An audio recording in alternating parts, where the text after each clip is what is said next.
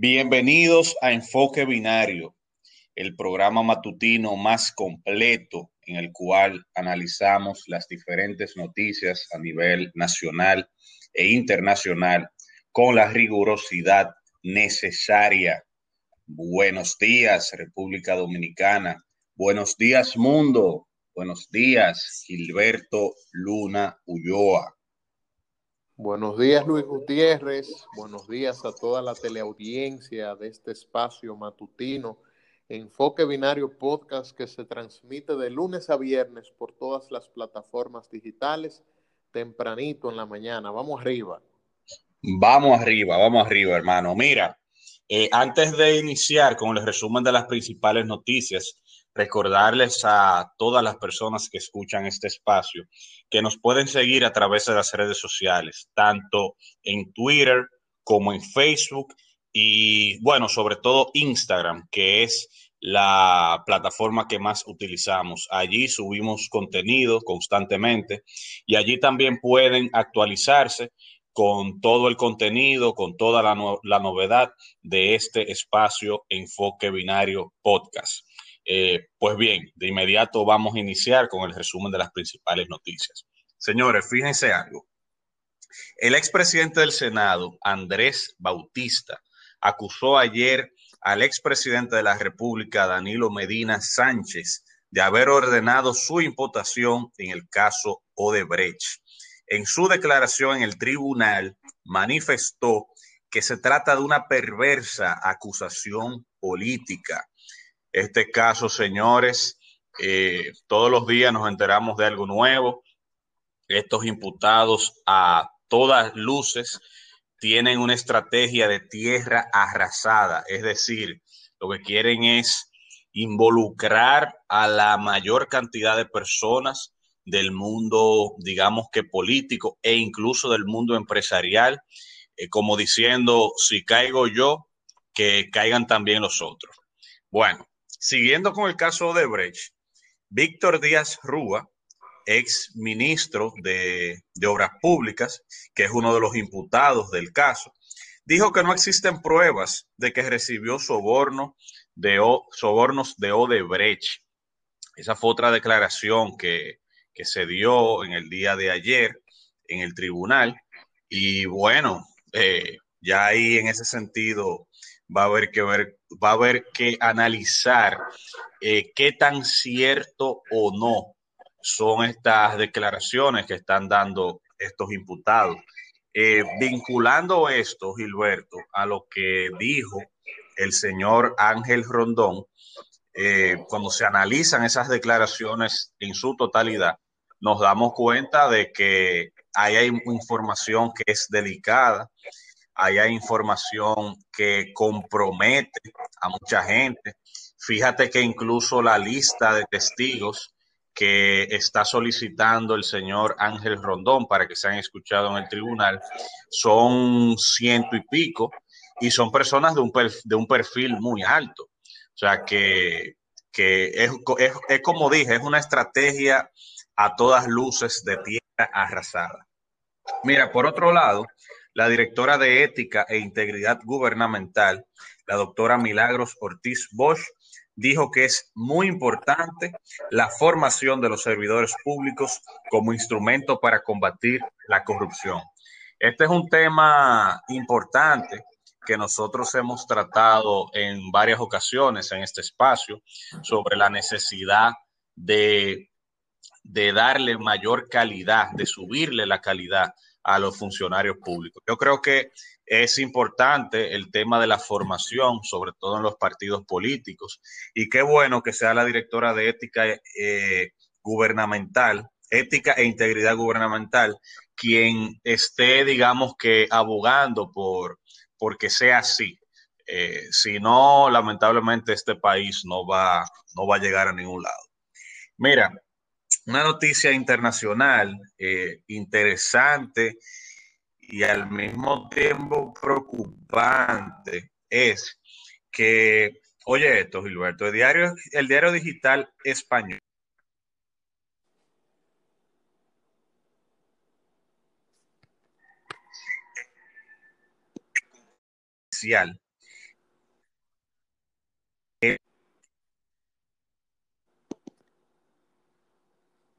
privados suizos millones de euros en acciones de grandes empresas españolas a través de cuentas de una fundación llamada Zagatka, una sociedad que utilizaría para ocultar cobro de comisiones ilegales.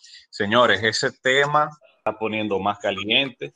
Eh, esa monarquía ha vivido un proceso, digamos, de deslegitimación debido a la inmensa cantidad de casos de corrupción que, que han salpicado a la familia real de, de ese país, España, y lamentablemente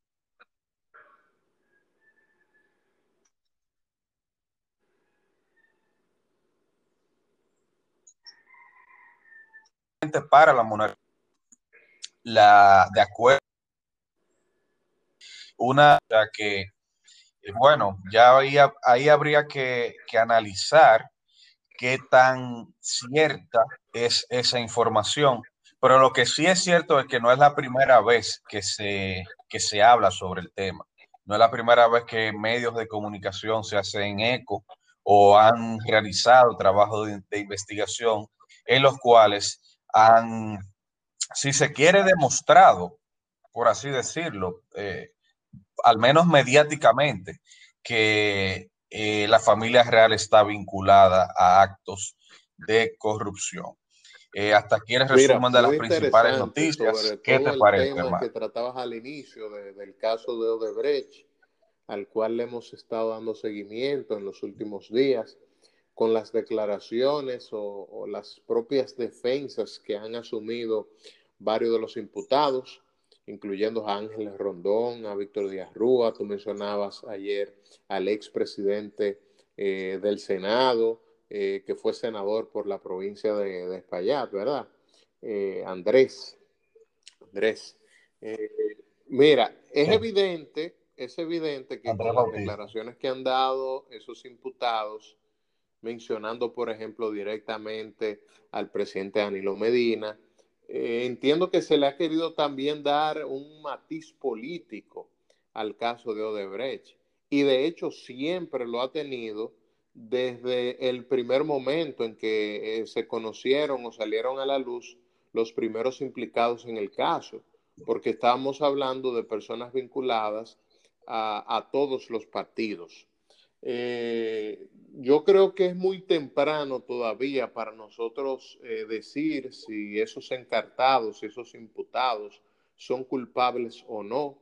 De hecho, hay una presunción de inocencia que pesa sobre ellos y que le corresponde al Ministerio Público, eh, vamos a decir, borrar, eliminar a través de los elementos de prueba que pueda eh, sustentar, que pueda eh, proporcionarle al juzgador, al tribunal.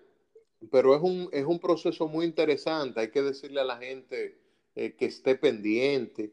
Yo pienso que todavía faltan muchas cosas que van a salir a la luz en los próximos días en las próximas semanas, eh, sobre todo porque lo que se busca es iniciar una segunda fase, vamos a decirlo así, de ese proceso de Odebrecht, lo que algunos han denominado Odebrecht 2.0 en el país, eh, que lamentablemente a varios años de haber ocurrido aquel hecho en el que se conoció eh, la noticia a nivel mundial, de cómo esta empresa internacional tenía un departamento de operaciones estructuradas a través de las cuales, eh, bueno, pagaba coimas, sobornos a los gobiernos para beneficiarse por encima de otras empresas.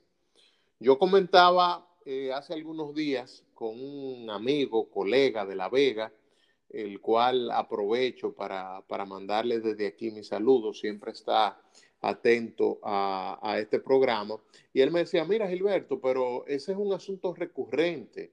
Empresas internacionales siempre eh, han pagado, siempre han dado dinero en la República Dominicana para establecerse. Y me, mencionaba incluso empresas internacionales americanas como el caso de la Harris, eh, que tuvo muchas obras, muchas contratas aquí en los gobiernos de Balaguer, por ejemplo. Pero yo le decía, sí, eh, eh, eh, es posible que así sea. tampoco podemos escapar a esa realidad.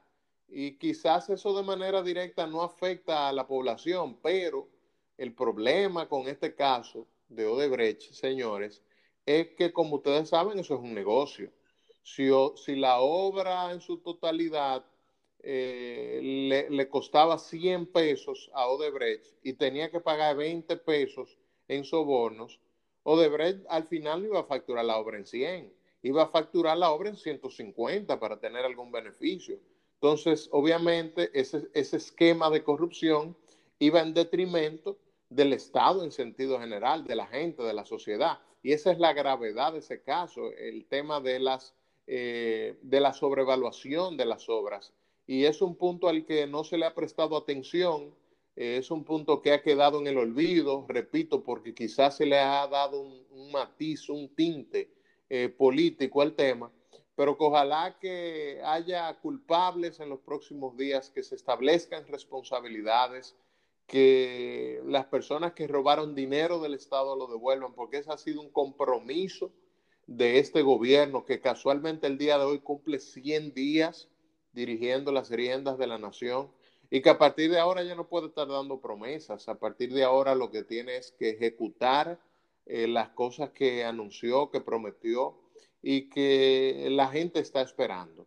Eh, de manera que vamos a esperar, Luis, en los próximos días el resultado, el destino de ese proceso y de los demás que se habrán de encaminar.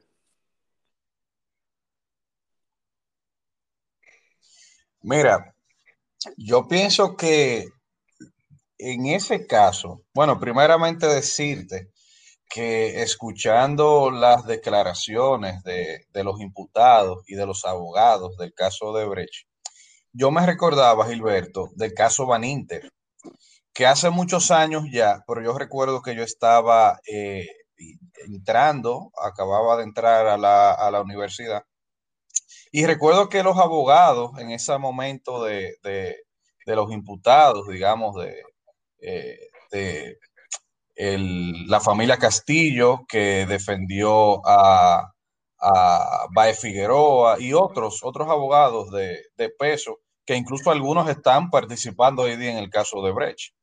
Ellos decían que ese caso había sido eh, una especie de conspiración del gobierno de Hipólito Mejía, que había sido una especie de venganza contra los imputados, principalmente contra el señor Ramón Baez Figueroa.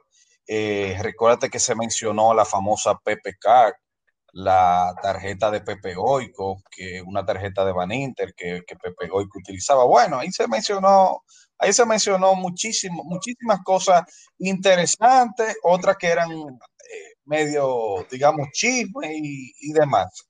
La cuestión es que jurídicamente yo lo que siento es que eh, ellos están tratando de hacer lo mismo en este caso. Eh, están queriendo crear en la percepción, eh, sobre todo de el público, porque este es un, un juicio, recuérdense, que se está peleando en dos foros, en el foro del tribunal y afuera, en la sociedad, en los medios de comunicación. Este grupo de abogados, que por cierto es un equipo muy, muy, muy bueno, muy bueno, lo que quieren es convencer a la población de que aquí lo que hay es una especie de conspiración también. Y no solamente conspiración, diciendo también que aquí lo que hay son unos chivitos expiatorios, un grupo de, de digamos, de, perdón la palabra, de pendejos, que lo, están, que lo colocaron ahí y que los, los pejes gordos lo están dejando fuera. Esa es la, lo, lo, que ellos quieren, digamos que subjetivamente crear en la, en la percepción de la población dominicana. Entonces, dicho esto, le va a resultar, eh, le va a rendir frutos esa estrategia o no. Eso está por verse. Lo que sí eh, me preocupa, Gilberto, es que como tú bien has señalado en varias ocasiones en este programa, aquí no somos tontos. Nosotros sabemos que hay más personas responsables que no están en ese proceso, que no están sentados en el banquillo de los acusados. ¿Cuándo va a ser que esas personas se van a, a investigar? ¿Cuándo se van a procesar? Repito lo que dije los otros días. ¿Quién es el león árabe? Cuál es casa 1 y casa 2. Tú, sabes Vamos que a investigar, señores, porque me dijeron eh, casa 1 al margen Tú sabes que yo, yo pensaba, de hecho lo dije hace algunos días en el programa, que a mí me parecía que cuando hablaban de Casa 1 y Casa 2, estaban hablando de una organización y a mí me sonaba incluso a colores, a morado y a blanco. Yo me, quise referir a, dos de los principales partidos de la República Dominicana, ¿verdad? Pero, pero, pero alguien me dijo, un abogado muy, acucioso, muy juicioso, que Casa 1 y Casa 2 se, refería a, a dos cámaras, a la Cámara Baja y a la Cámara Alta, es decir, a la Cámara de, Diputados y a la Cámara de Senadores. Ah, mira qué interesante. Yo no lo había pensado desde, ese punto de vista. Es, muy probable que sí sea. Tiene lógica, claro, porque fíjate que la, digamos que la gran mayoría de, de, sobornos, de, de, presuntos sobornos todavía, que se han realizado han sido a legisladores. Entonces, precisamente tiene, tiene mucho sentido. Pero yo te voy a decir una cosa, yo no, yo no dudo tampoco que, que Odebrecht haya penetrado directamente a los partidos políticos, porque óyeme, y eso no quiere decir que el partido político como si sea malo, o que las personas que militan o los seguidores de esos partidos políticos sean malos, eh, para nada. Lo que pasa es, señores, que en República Dominicana como en el resto de, América Latina, la corrupción ha penetrado absolutamente todo. La corrupción ha penetrado los partidos políticos, la corrupción ha penetrado a la empresa privada, la corrupción ha penetrado las universidades. Es un, es una, eh, eh, es un, es un cáncer que ha hecho metástasis en toda la sociedad. Y ya vemos la corrupción en todos lados, señores, en todos lados. El, hecho, el hecho, Gilberto, de que una cosa tan sencilla, te voy a decir, el hecho de que una persona se pase un semáforo en rojo y le pongan una multa y esa persona tenga relaciones en el Ministerio Público y le quiten la multa, por más, eh, digamos que por, por más, eh, eh, vamos a decir, poco, lo más, por más inofensivo podría decirse que eso suene, eso es un acto de corrupción también. Que óyeme, no quiere decir que la persona que lo haga sea un corrupto, ni mucho menos, pero es para que tú veas que el respeto a la institucionalidad, el irrespeto a la institucionalidad está tan generalizado que ya, señores, la población, el dominicano de a pie, eh, hace ese tipo de cosas y, es, es, un tema lamentable, pero evidentemente que si su élite política, que si su clase política actúa de una manera corrupta, que tú le vas a dejar a los que están abajo. O sea, los que están abajo van a cometer también actos tú sabes de, que, de corrupción, Gilberto. a veces uno realmente no sabe ni qué pensar, cómo son mejores o cómo son peores las cosas. Porque probablemente si aquí se hubiese realizado una investigación de fondo, eh, completa, exhaustiva, eh, rigurosa sobre todos los implicados en ese tema del caso de Odebrecht, eh, nosotros quizás estuviéramos sufriendo las consecuencias en términos institucionales y en términos de la seguridad jurídica eh, del Estado en sentido general, Luis. Porque Ángel Rondón dio unas declaraciones que a mí me parecieron, señores, extremadamente graves y pasaron sin penas y sin glorias en medio de todas, eh, bueno, las noticias que rondan todos los días, que una siempre opaca a la otra. Pero Ángel Rondón dijo en sus declaraciones que a mí me parece lo más importante, repito, lo más grave, es que si Marcos Banconcelo Cruz, que era el representante de Odebrecht, quien era que verdaderamente tenía conocimiento de ese sistema operativo, de, esta empresa eh, corrupta, de esta empresa transnacional, eh, dice él que si ese señor no lo hubiesen sacado del país, no lo hubiesen sacado del país, hubiese tumbado el gobierno de Danilo Medina y agregó, hubiese colapsado el sistema político en la República Dominicana. Yo creo que esas fueron declaraciones muy graves que pasaron sin penas y sin glorias. Y fíjate una cosa, que todo el liderazgo político solamente hizo silencio. No, y, fíjate en una cosa también, eh, agregando algo de lo que manifiestas acerca de, del principal imputado, el imputado estrella, entre comillas, entre comillas, que es el señor Ángel Rondón. Yo seriamente pienso que ese señor debería eh, cuidarse mucho. ¿eh? Yo espero que él tenga una seguridad eh, privada o que el mismo Estado le suministre seguridad, porque ese señor tiene mucha información y en este país, desafortunadamente, por menos de ahí, han eh, eliminado físicamente a personas. Yo no estoy eh, augurando nada, yo no estoy deseando nada, ni mucho menos.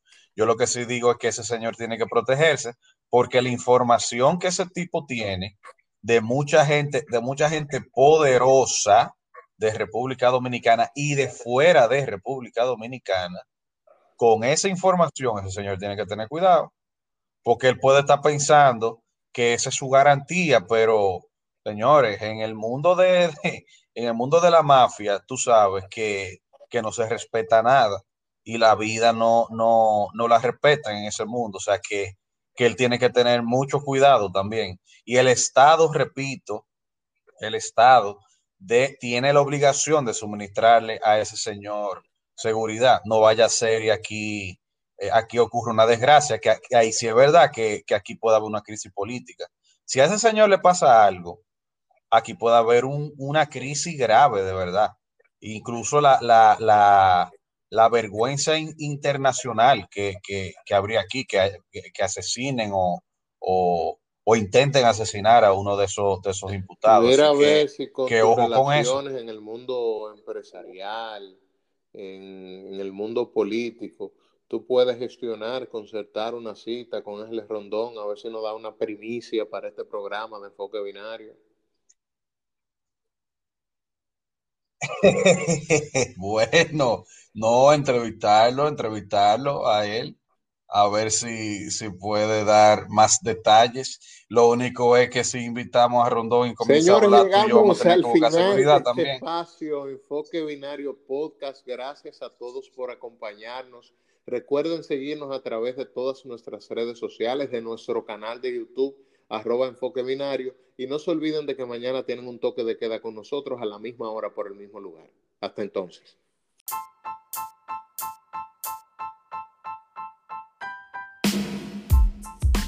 Enfoque Binario, un espacio destinado al análisis de los principales temas nacionales e internacionales que impactan directamente en la sociedad dominicana. Bienvenidos.